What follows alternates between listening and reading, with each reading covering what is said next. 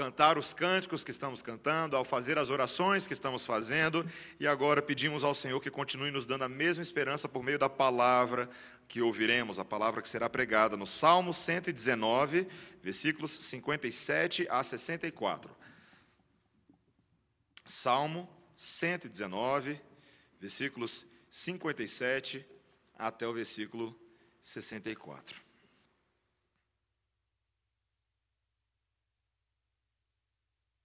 O Deus Todo-Poderoso, Criador dos céus e da terra, nos entrega este texto pela pena do Espírito Santo para assim aprendermos nessa manhã. O Senhor é a minha porção. Eu disse que guardaria as tuas palavras. Imploro de todo o coração a tua graça. Compadece-te de mim, segundo a tua palavra. Considero os meus caminhos e volto os meus passos para os teus testemunhos. Apresso-me, não me detenho em guardar os teus mandamentos. Laços de perversos me enleiam, contudo não me esqueço da tua lei. Levanto-me à meia-noite para dar graças, por causa dos teus retos juízos. Companheiro sou de todos os que te temem e dos que guardam os teus preceitos. A terra, Senhor, está cheia da tua bondade. Ensina-me os teus decretos. Esta é a palavra do Senhor. Vamos orar. Senhor Deus, há para nós nessa manhã consolo e conforto na tua palavra. E somente o Espírito Santo de Deus pode fazer a ponte entre a verdade divina e, e a, a situação dos nossos corações, aquilo que cada um de nós tem passado e para o qual necessitamos do teu amparo, como acabamos de cantar e ler. Que o Senhor nos ajude, Senhor, a compreender a tua vontade nesta manhã, cada um de nós, em nome de Jesus. Amém.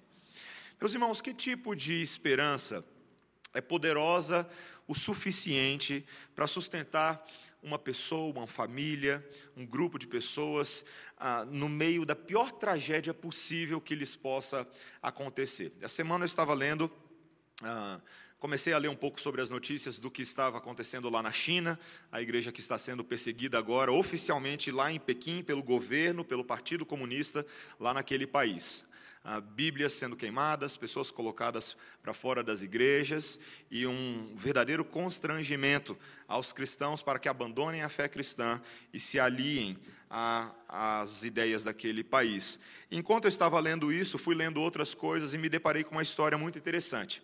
A história do sofrimento de uma igreja na Alemanha, ah, que há vários séculos atrás ela possuía uma enorme e próspera congregação, ali no ano de 1636, mas que de repente essa igreja se viu dizimada pela famosa Guerra dos 30 Anos. Conta-se que o pastor dessa comunidade, o pastor chamado Martin Rickard, é o nome dele, Uh, em um ano, naquele ano de 1636, ele enterrou mais de 5 mil crentes daquela região só naquele ano. Uma média de 15 crentes por dia.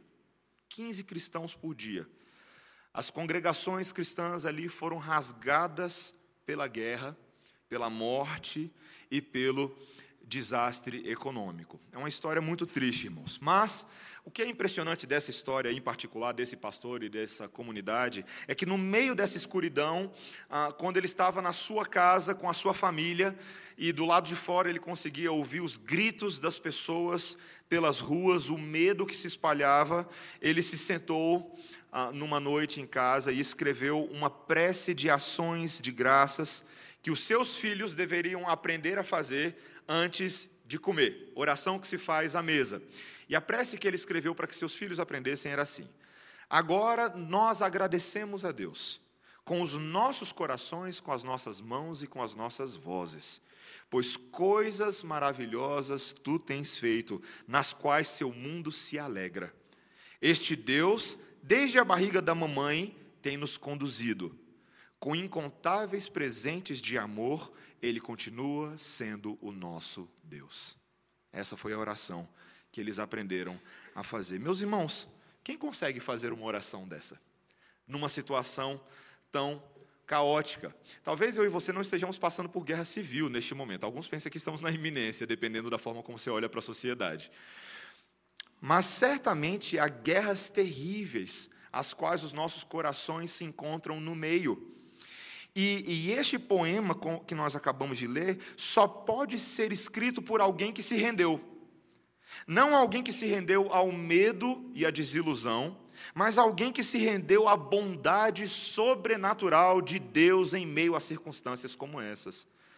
Alguém que tem o seu coração de tal forma alinhado com, com a vida e com a esperança e com o compromisso de ser guiado tão somente pelas promessas da palavra do Deus vivo, que ele consegue exprimir tais esperanças no meio da dor. E esse texto que nós estamos lendo, ali ainda na região mais central do Salmo 119, é um texto que nos lembra da aflição de um salmista que consegue evocar esperança no seu coração. Na estrutura que eu percebi desse texto, ele tem uma grande verdade, e essa grande verdade, essa tese da verdade, da bondade absoluta de Deus, como o suprimento suficiente da vida, ele deriva duas perguntas: como que nós nos comprometemos com um Deus que é todo suficiente e como somos de fato sustentados por essa esperança no dia a dia. A nossa primeira tese aqui é que a bondade absoluta do Senhor é o nosso suprimento suficiente. Veja que esse texto, ele abre nos versículos 57 e, no, uh, e fecha no versículo 64 com ideias que envelopam o que está sendo falado no meio, no, no miolo desse texto. A primeira coisa que esse salmista expressa uh, no Salmo 119, uh, versículo 57, é que o Senhor é a minha porção. Está vendo aí o que ele escreveu? O Senhor é a minha porção.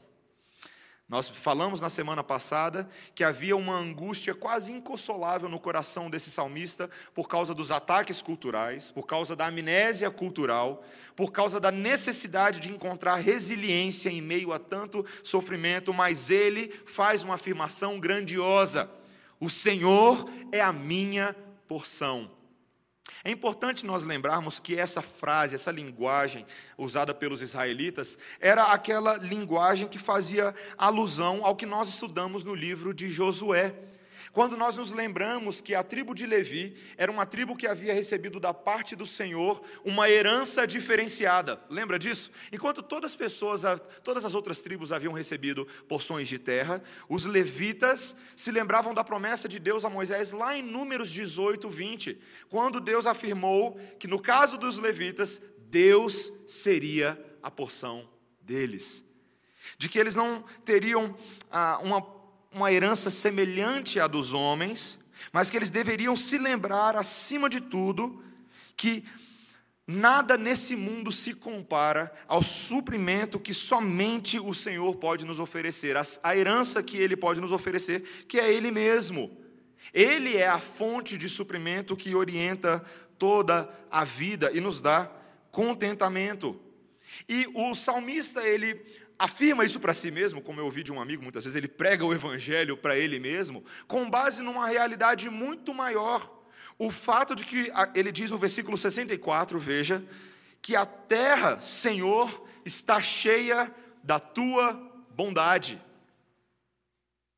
Davi olha para o mundo criado por Deus e percebe que não há um único lugar em toda a criação onde não se perceba a manifestação do amor pactual de Deus. Essa palavrinha que aparece aí como misericórdia, como benignidade, é a palavrinha Hesed. O amor pactual de Deus. Da mesma maneira como os salmos já haviam exprimido que, expresso que o, o céu está cheio da glória de Deus, também a terra está cheia da sua benignidade, cheia de exemplos da sua piedade, cheio de cuidado de Deus pelas suas criaturas e pelos homens a quem ele criou. Um dos clássicos da literatura moderna que eu gostava de ler quando eu era criança era a história de Robinson Crusoe. O meu pai ganhou uma coleção lá do trabalho dele, aí tinha um livrinho do Robinson Crusoe, eu peguei para ler. Uma história muito fascinante do Daniel Defoe, desse náufrago que ficou 28 anos numa ilha ah, abandonada. Ah, mas numa das cenas curiosas da história de Robinson Crusoe, se você conhece, ele estava lá sozinho, abandonado, quando de repente ele descobre que haviam outras pessoas naquela ilha, naquela ilha que ele julgava estar abandonada. E como foi que ele descobriu essas pessoas? Ele não viu ninguém, mas ele viu uma pegada na areia. E pela forma da pegada, ele julgava que aquela pessoa não deveria estar muito longe, porque a maré alta ainda não havia chegado, estava prestes a chegar, mas a pegada ainda estava ali. Meus irmãos, se uma pegada de um pé descalço na areia, para muitas pessoas é a prova absoluta da existência e da presença de um ser humano naquele lugar, o que nós devemos supor quando eu e você vemos as impressões no mundo daquilo que John Bunyan chamava de as marcas do sapato do mestre? Existem tantas marcas que cobrem este vasto mundo. E não são como muitas vezes o debate ah, entre criacionistas e evolucionistas tenta acontecer. A gente assistiu aí um vídeo essa semana que circulou no grupo dos homens. Não são apenas evidências da existência de Deus, não, meus irmãos. São evidências do amor de Deus pela sua criação de um Deus que criou um mundo maravilhoso e nos permite viver nesse mundo para o nosso proveito e para o nosso deleite. Quando eu e você vemos as belas montanhas e os vales deste mundo, nós vemos a impressão dos dedos do divino Criador. E essas coisas nos enchem de esperança da grandeza e da majestade de Deus. Quando eu e você vemos um milhão de plantas e flores e árvores que somente Deus poderia fazer crescer, nós nos lembramos também que Ele nos deu essas plantas para o nosso cuidado medicinal, para o nosso crescimento. Quando nós vemos os rios e nascentes do mundo que são alimentados por partículas de umidade invisíveis, nós nos lembramos que Deus criou a água que serve para nos hidratar quando sofremos com o calor miserável de setembro. Vocês viram a chuva ontem? Foi boa, né? Meus irmãos, esses milhões e milhões de pegadas no barro do mundo significam que Deus vive, que Ele está presente, que Ele governa e que Ele é bom conosco. Que Ele é bom conosco, que o seu amor nos cerca por todos os lados. E o que é interessante nas palavras de Davi, veja que ele não diz que é somente na terra de Canaã que a glória e a bondade de Deus se manifestam. Ali, Deus já era adorado, Deus já estava sendo conhecido agora pelo seu povo da promessa. Mas ele também está presente em várias partes do mundo onde homens não prestam louvor a ele, onde homens não o adoram por quem ele é. A bondade de Deus em sustentar a criação para os homens está presente na Coreia do Norte, está presente em governos como o governo da China Está presente em lugares, meus irmãos, onde as maiores atrocidades são feitas em rebelião contra Deus. O que nos mostra, meus irmãos, que a misericórdia de Deus é realmente avassaladora. Porque Ele poderia, há muito, já ter enviado um segundo dilúvio e ter consumido toda a terra. Mas, como nós lemos hoje pela manhã, esse é um Deus que é tardio em irar-se e um Deus de grande clemência. Meus irmãos, esse é o Deus a quem eu e você adoramos todas as semanas, todos os dias. Esse Deus grandioso é a nossa suficiente porção, e tal verdade deveria nos constranger um pouco. Porque fato é, meus irmãos, que eu e você vivemos como aqueles que ignoram e se acostumam com essa bondade de Deus, paramos de agradecer por ela, Paramos de ser impressionados e tocados e sensibilizados pela poesia visual, sonora, que nos sufoca todos os dias ao nosso redor. E meus irmãos, esse Deus ele tem tentado nos conquistar mais uma vez nessa manhã com essa percepção do seu amor. Uma vez eu ouvi de um, um professor muito interessante: se você não está sendo sufocado pela bondade de Deus, você está sendo necessariamente sufocado pelas angústias do mundo. Não tem meio termo entre essas duas coisas. Ou Deus está te cativando os olhos e te reorientando os pensamentos, ou nós estamos submergindo nas preocupações do tempo presente. Meus irmãos, Deus tem sido o nosso suprimento diário, o nosso conforto, você tem buscado em primeiro lugar o reino de Deus e a sua justiça, sabendo que todas as outras coisas são acrescentadas, que Ele é o nosso pastor e que nada nos faltará. Esses versículos só são mais bonitos na parede do seu quarto, do seu escritório. Nós precisamos nos lembrar dessa bondade maravilhosa do Senhor. E é a partir dessa verdade, meus irmãos, é a partir dessa tese inicial e central que o salmista agora passa a fazer duas perguntas. Ele, ou pelo menos elas não estão aqui no texto, mas são as perguntas que vão orientar a sua reflexão. A primeira pergunta é: que compromisso nós assumimos com alguém que é todo suficiente? Como que nós reagimos? Quando cai a nossa ficha de que o Senhor é o nosso suprimento completo e suficiente, o que nos cabe fazer? Ficar de braços cruzados, assistindo inertes o mover da graça divina? Não, meus irmãos, há uma atitude, uma resposta, uma ação que é demandada de nós. E aqui ela aparece nos versículos 57 a 60 como um compromisso quádruplo. Veja o que ele diz na segunda parte do versículo 57. Eu disse que guardaria as tuas palavras. Veja, se o Senhor é a minha porção, portanto, eu digo, eu afirmo, eu me comprometo em guardar e observar as tuas palavras. Um levita, meus irmãos, que recebia do Senhor essa herança particular de ser a porção dele, ele só tinha um único foco na sua vida: dar atenção à lei de Deus. Essa tribo que havia sido separada para uma atitude sacerdotal no meio do povo de Deus, ela tinha o dever de renunciar a todas as paixões da carne e tomar essa firmeza da lei como seu supremo deleite, como a sua firme resolução. Meus irmãos, o Senhor deseja de nós que a resposta a termos a Ele como nossa porção é fazermos dele nossa porção, é perseguirmos isso, é fincarmos os nossos pensamentos nessa ideia. Essa não é uma verdade que nos é desconhecida. Cada um de nós sabe ah, que nós devemos ter um compromisso com a palavra de Deus. Mas o salmista também não se enganava na sua inabilidade de fazer essas coisas, assim como nós. E, portanto, ele segue, segue essa firme convicção com o versículo 58, no qual ele já busca um sincero, com sinceridade o favor divino. Ele diz: "Imploro de todo o coração a tua graça, compadece-te de mim, segundo a tua palavra."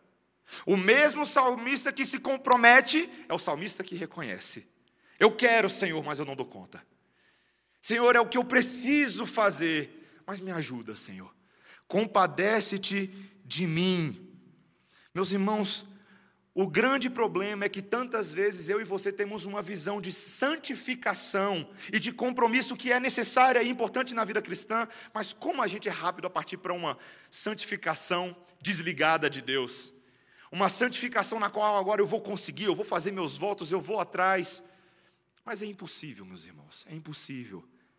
Na medida da responsabilidade precisa existir uma medida de uma graça sustentadora. E a oração deste homem é como a oração do cego no caminho de Jericó, que percebe a presença de Jesus passando e ele diz: Filho de Davi, tem misericórdia de mim. Tem misericórdia de mim, ainda que eu e você sejamos crentes, salvos, eleitos do Senhor ainda precisamos da constante renovação da compaixão de Deus sobre nós todos os dias para sermos capazes de obedecer a sua lei. Mas veja que ainda na sua atitude, na sua disposição, ele se compromete com obediência, ele se compromete a orar por compadecimento de Deus, mas também existe agora uma auto-reforma pensativa. Olha o versículo 59. Considero os meus caminhos e volto os meus passos para os teus testemunhos. Nesse início de compromisso de uma vida piedosa, o salmista entende que ele precisa despertar da sua letargia espiritual, que muitos, muitas vezes ele é aquele com amnésia cultural, ele é aquele que tem se esquecido de Deus, e ele precisa agora realinhar o seu caminho com o caminho do Senhor. Ele precisa atinar para as coisas de Deus. Ou como o reverendo Silvio Biso falou para nós alguns sermões atrás, no Salmo 119, nós precisamos alinhar o nosso GPS com o objetivo, o destino final do Senhor. E meus irmãos, ele precisa fazer isso de forma imediata e sem demora. Olha o versículo 60. Apresso-me, não me detenho em guardar os teus mandamentos. É justamente a diligência, é justamente a presteza que demonstrará o quão comprometido esse homem está em responder à graça de Deus. Meus irmãos, em suma, o que ele falou nesses versículos é que o que o Senhor espera de nós quando Ele é a nossa porção é uma vida comprometida com a Sua palavra, uma vida que confia em Suas promessas e uma vida que se conforma aos seus estatutos.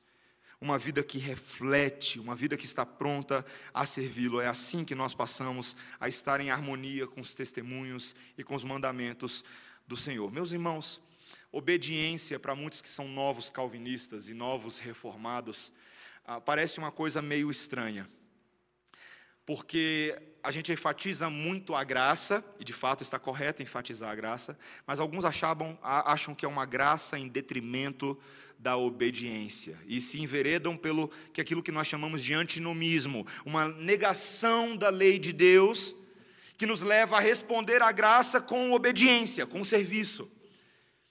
E meus irmãos, se nós não estamos respondendo à porção de Deus com obediência e com serviço, nós estamos necessariamente desagradando a Deus e perdendo a guerra. Paul Harvey, um pastor que eu conheci alguns anos atrás, ele conta uma história de um soldado que, na época da Guerra Civil nos Estados Unidos, estava um pouco indeciso quanto às motivações corretas nessa guerra, ao qual lado ele deveria tomar partido. E esse soldado decidiu não tomar partido de ninguém. Apesar de ele ser de, uns exércitos, de um dos exércitos, estar no, no acampamento, um certo dia ele se traja com um disfarce, com uma roupa meio neutra, e ele decide sair do acampamento rumo ao campo de batalha com aquela roupa de neutralidade. Sabe o que aconteceu com ele, meus irmãos? Tomou tiro dos dois lados e caiu no campo de batalha. Meus irmãos, a Bíblia está cheia de exemplos de indivíduos que não responderam à graça divina em obediência e angariaram grandes perdas pelas suas posições. Ló se separou de Abraão e se mudou para perto de Sodoma e Gomorra. Nova casa, nova vida, novo sofrimento e nova perseguição. Sansão, um homem de belos cabelos, mas se comprometeu com Dalila, cujos cabelos eram da serpente. Salomão, o rei, filho de Davi, que amava muitas mulheres estrangeiras. São apenas alguns exemplos, meus irmãos. Quantas vezes eu e você respondemos à porção da graça de Deus com desobediência? Será que eu e você seremos fortes para obedecê-lo ou trajaremos disfarces para não tomarmos tiro no campo de batalha. Pense nisso, meus irmãos. Ah, um dos assuntos que mais tem causado constrangimento a nós nesses dias é o assunto da política.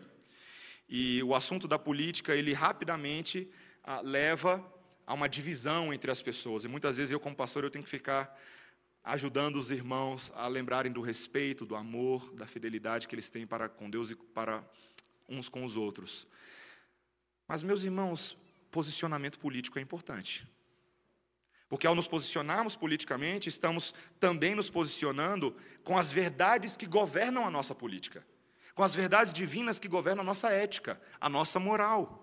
E nós não devemos nos envergonhar se, ao tomar uma decisão, estamos fazendo com a consciência cativa ao Senhor Jesus, quando lemos na semana passada. Lembre-se disso. Você não deve nada à política, você deve tudo a Deus. E, portanto, você deve votar bem. Você deve pensar bem sobre esse assunto. Meus irmãos, nós precisamos assumir compromisso com Deus que é todo suficiente. E só pode ser um compromisso total. Mas, em último lugar, meus irmãos, a, a segunda pergunta é: ok, se nós assumirmos este compromisso, isso significa que nós seremos bem-sucedidos neste mundo? Qual é a esperança que de fato nos sustentará no nosso esforço? Meus irmãos, o salmista passa a mostrar que é justamente a percepção do amor de Deus em todas as partes que nos ajudam a viver nesse mundo. Seja as ocasiões mais hostis, seja as ocasiões mais privadas e secretas, sejam as ocasiões mais públicas e corporativas, o amor infalível de Deus em toda parte nos ajudará e nos sustentará. Veja que ele passa a aplicar isso a várias situações. Veja o que ele diz no versículo 61: Laços de perversos me enleiam, contudo não me esqueço da tua lei. A expressão aqui é literalmente os novelos dos ímpios, as cordas dos ímpios são ciladas e armadilhas. Era muito comum naqueles dias haverem armadilhas que eram usadas com cordas para prender pessoas, para prender animais no meio da selva. Mas, embora ameaçado por esses laços, ele consegue perceber, sua alma havia escapado desses laços, porque ele não havia se esquecido da lei de Deus. E isso, basicamente, meus irmãos, evoca aquilo que nós falamos na semana passada, a sã doutrina. O bom conhecimento de Deus nos livra de cair nas armadilhas desse mundo. Meus irmãos, esse homem está sustentando a palavra alto na adversidade, como John Owen falava. John Owen afirmava, aquele puritano e homem pastor piedoso, de que quando os laços dos inimigos nos cercam, o povo de Deus levanta a palavra corajosamente nas suas mãos e se lembra que esta é a âncora que nos liga a Deus. A palavra de Deus corajosamente levantada ela é capaz de produzir alegria em meio à desesperança. Ele também faz outra coisa, veja no versículo 62: Levanto-me à meia-noite para te dar graças, por causa dos teus retos juízos. Meus irmãos, há uma disciplina de gratidão. Um homem que se levanta à meia-noite para fazer orações a Deus. Talvez meia-noite para você, você nem foi dormir ainda, né? Mas meia-noite aqui é a expressão que significa exatamente na metade da noite. Aqueles homens que não tinham energia elétrica na televisão dormiam cedo. E quando ele acordava no meio da noite, ele acordava movido por gratidão por tudo que Deus estava fazendo por ele. Havia uma disciplina nas vigílias noturnas de se exaltar a Deus pelos seus grandes feitos. Meus irmãos, não se engane. Esse salmista Davi, como nós pregamos outra feita no Salmo 11, ele estava sendo perseguido por todos os lados. A madrugada era um dos momentos mais tensos da vida dele.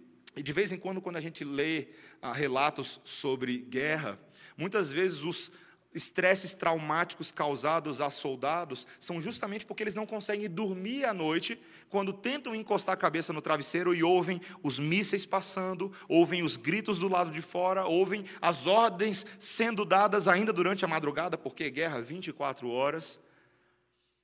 Meus irmãos, é no meio dessa aflição que esse salmista se levanta e dá graças ao Senhor pelos seus retos juízos. Você já se levantou de madrugada para orar? Eu sei que tem uma linha evangélica aí que diz que todo mundo tem que levantar de madrugada para orar, porque na verdade a vigília da noite é mais ungida do que a vigília da manhã. Mas, queridos, experimente um certo dia você acordar no meio da sua noite, quando está tudo calado, quando está todo mundo dormindo, para orar e ler a palavra de Deus. São momentos preciosos, são momentos interessantes. Na verdade, essa é uma boa forma de você contornar aquele problema de insônia que você tem por causa das ansiedades do dia a dia. Tem gente que simplesmente não consegue dormir de noite. Aí fica tomando remédio, fica tomando uma série de coisas. Sabe o que você pode fazer? Vai ler a Bíblia e orar, meu irmão. Vai gastar tempo com Deus. E não vai simplesmente para consolar o seu coração, mas vai fazer o que o salmista faz, vai agradecer a Deus, vai dar graças ao Senhor, vai exaltando e andando, como um amigo pentecostal meu dizia. Meus irmãos, esse salmista também, ele intencionalmente busca novas amizades. Olha o que ele diz no versículo 63: Companheiro sou de todos os que te temem e dos que guardam os teus preceitos. No meio das aflições da vida, uma das maneiras dele se lembrar da bondade de Deus é se cercar de amigos que o fortalecem, de pessoas cujos lábios emanam alegria, esperança e consolo.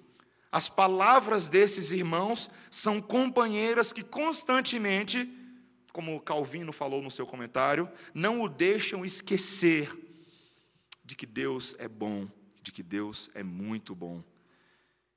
Meus irmãos, como é importante para nós que tenhamos amigos que sejam melhores do que apenas dividir uma bebida conosco melhores do que apenas fazer uma viagem conosco, mas amigos que, além dessas coisas, também nutrem a nossa alma com consolo e esperança. Meus irmãos, eu amo, eu amo amar com os meus, andar com os meus amigos cristãos. Mas eu não gosto quando o assunto só cai em alguma coisa que é muito deprê e sem esperança. Flamengo anda perdendo muito esses dias. Quando eles ficam falando muito sobre futebol, eu falo, ah, sair da roda dos escarnecedores, vou falar de alguma outra coisa. Nós precisamos de pessoas, meus irmãos, na convivência cristã, que sejam capazes de trazer, como o Salmo 119 faz, as grandes verdades divinas para dentro dos corações. Ontem tivemos a oportunidade de encontrar com um pequeno grupo de pais aqui da Redenção, de criancinhas pequenas, tivemos uma reunião, e ali foi muito gostoso porque sentamos juntos em algumas mesas e conversamos sobre as coisas do reino sobre as coisas de Deus, e essas coisas alegram o nosso coração.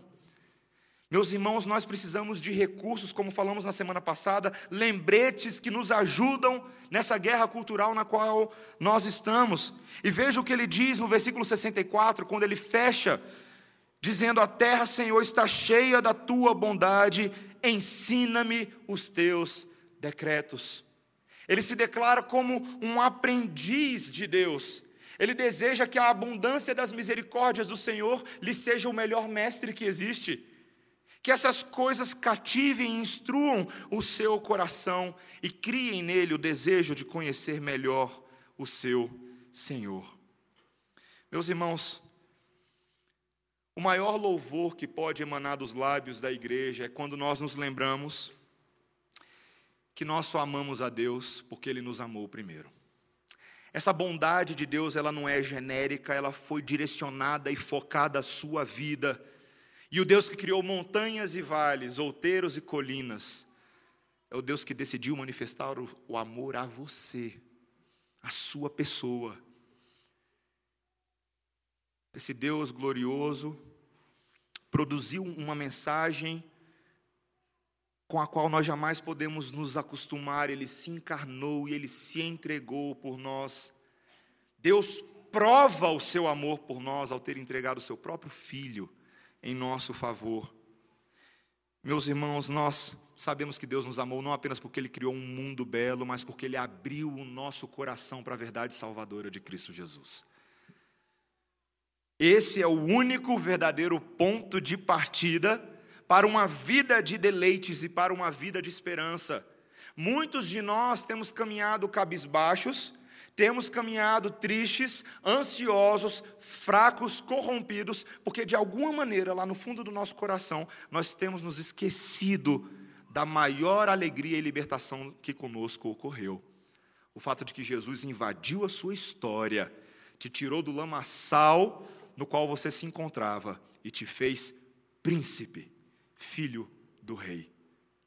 Essa mensagem move o seu coração? Tinha um cântico que eu cantava muito quando eu era mais novo, chamado Primeiro Amor, e ele dizia: Quero voltar ao início de tudo, encontrar-me contigo, Senhor. Quero rever meus conceitos, valores, eu quero reconstruir. Vou retomar o caminho, vou ver as primeiras obras, Senhor. Eu me arrependo, Senhor, me arrependo, Senhor, me arrependo. E ele dizia: Eu quero voltar ao primeiro amor, ao primeiro amor. Meus irmãos, como nós precisamos que o primeiro amor da nossa conversão nos arrebate novamente.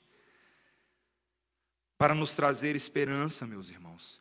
Na verdade, é à luz daquilo que iria acontecer que o Senhor Jesus Cristo diz o Sermão do Monte. O Sermão do Monte nós conhecemos principalmente esse trecho que nós lemos hoje pela manhã.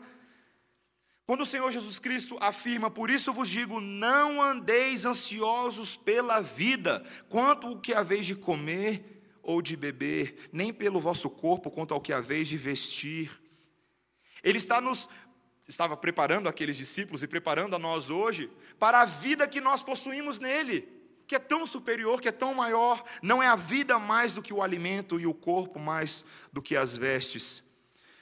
São os gentios que procuram essas coisas externas, mas o vosso Pai celestial sabe que necessitais de todas elas, portanto, buscai primeiro o reino de Deus e a sua justiça, e todas as demais coisas vos serão acrescentadas. Meus irmãos, um famoso teólogo disse o seguinte: a arte da ação de graças é a arte da vivência da graça. É a gratidão que nós exprimimos a Deus por meio de uma vivência que corresponde à graça. Nós agradecemos a Deus não somente quando oramos em forma de gratidão, mas nós agradecemos a Deus pela vida quando vivemos de uma forma digna. Nós agradecemos a Deus pelos seus dons e habilidades sobre nós, quando nós os aceitamos como obrigações que devem ser investidas na vida de outras pessoas. Nós agradecemos a Deus por tudo o que as pessoas têm feito a nós, quando nós replicamos na vida de outras pessoas esse favor divino. Nós agradecemos a Deus pela felicidade quando nós nos esforçamos para produzir felicidade na vida de outras pessoas. Nós agradecemos a Deus pela beleza criada, quando eu e você ajudamos a criar um mundo mais belo. E isso é uma pena que essa ideia tenha se tornado chavão da felicidade popular. Ajude a criar um mundo mais belo. Isso devia ser chavão de crente. Ajude a criar um mundo mais belo. Se o Deus Criador é o Deus da beleza, nós exprimimos gratidão a Deus, colaborando com a produção de beleza. Nos envolvendo, como Francis Schaeffer falava, na produção cultural e artística desse mundo e resgatando a beleza do Senhor nos produtos da arte, nos produtos da estética, nos produtos da cultura. Meus irmãos, eu e você agradecemos a Deus pela saúde e pela força que Ele nos tem dado, através do cuidado e do respeito que nós mostramos com os nossos próprios corpos. Você está vendo? Gratidão na prática, como ela funciona? Gratidão na prática não é saber que Deus é bom, é quem vive na bondade de Deus e para a bondade de Deus. Meus irmãos, nossos corações passam por muitas batalhas. Existem batalhas espirituais de todos os lados. Mas quando o apóstolo Paulo busca dar instrução sobre batalha espiritual aos seus leitores, lá em Efésios 6, ele prefacia as instruções dizendo: quanto ao mais, sede fortalecidos no Senhor e na força do seu poder. É possível estar em meio à batalha e ser como aquela pombinha que faz o seu ninho no meio de uma pedra exposta dentro de uma cachoeira caudalosa. Eu não sei se você já viu esse quadro antes. O quadro sobre a paz, um dos quadros mais famosos que existem. Uma cachoeira volumosa, você vê o quadro, você quase consegue ouvir o barulho daquela cachoeira estrondosa, mas todas as linhas do quadro convergem para a imagem de uma pombinha numa pedrinha no meio daquela cachoeira calmamente fazendo o seu ninho. Meus irmãos, aqueles que encontram a paz do Senhor são como aquela pombinha. Eles conseguem, no meio das guerras desse mundo, ensinar os seus filhos a fazer orações de gratidão, ainda que muitos estejam morrendo ao redor, ainda que os tiros de guerra estejam passando pela janela. Nós conseguimos nos sentar à mesa e orar. Agora, Senhor, nós agradecemos a Deus com os nossos corações, com as nossas mãos e com as nossas vozes, porque coisas maravilhosas o Senhor tem feito, nas quais o seu mundo se alegra. Este Deus, desde a barriga da mamãe, tem nos conduzido. Com incontáveis presentes de amor, Ele tem sido o nosso Deus. Esse é um texto de esperança, meus irmãos. Eu e minha esposa, temos tentado cultivar o hábito de fazer orações com a Melissa, fazer cultinho com a Melissa. Meus irmãos, é tão mais fácil na teoria. Tão mais fácil.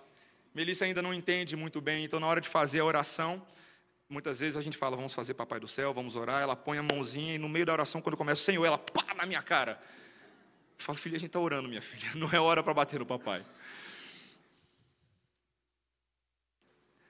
Mas, queridos, nós, como criança de Deus, precisamos criar o hábito de fazer orações calmas, mesmo quando o coração nosso quer bater, está revolto.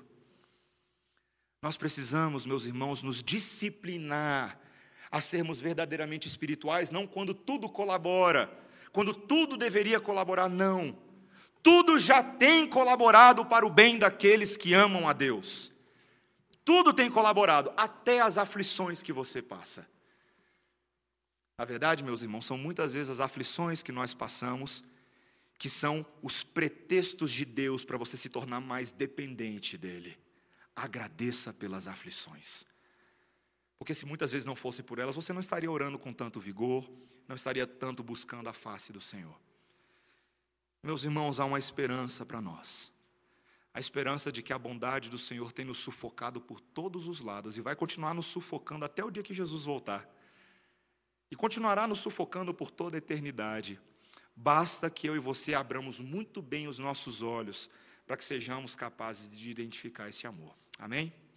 Que Ele nos ajude, irmãos, a vivermos com esta gratidão. Vamos orar. Senhor Deus, no meio da escuridão, o Senhor disse: haja luz e houve luz. Quando tudo era trevas, o Criador trouxe à existência as coisas que são a partir daquelas que não são.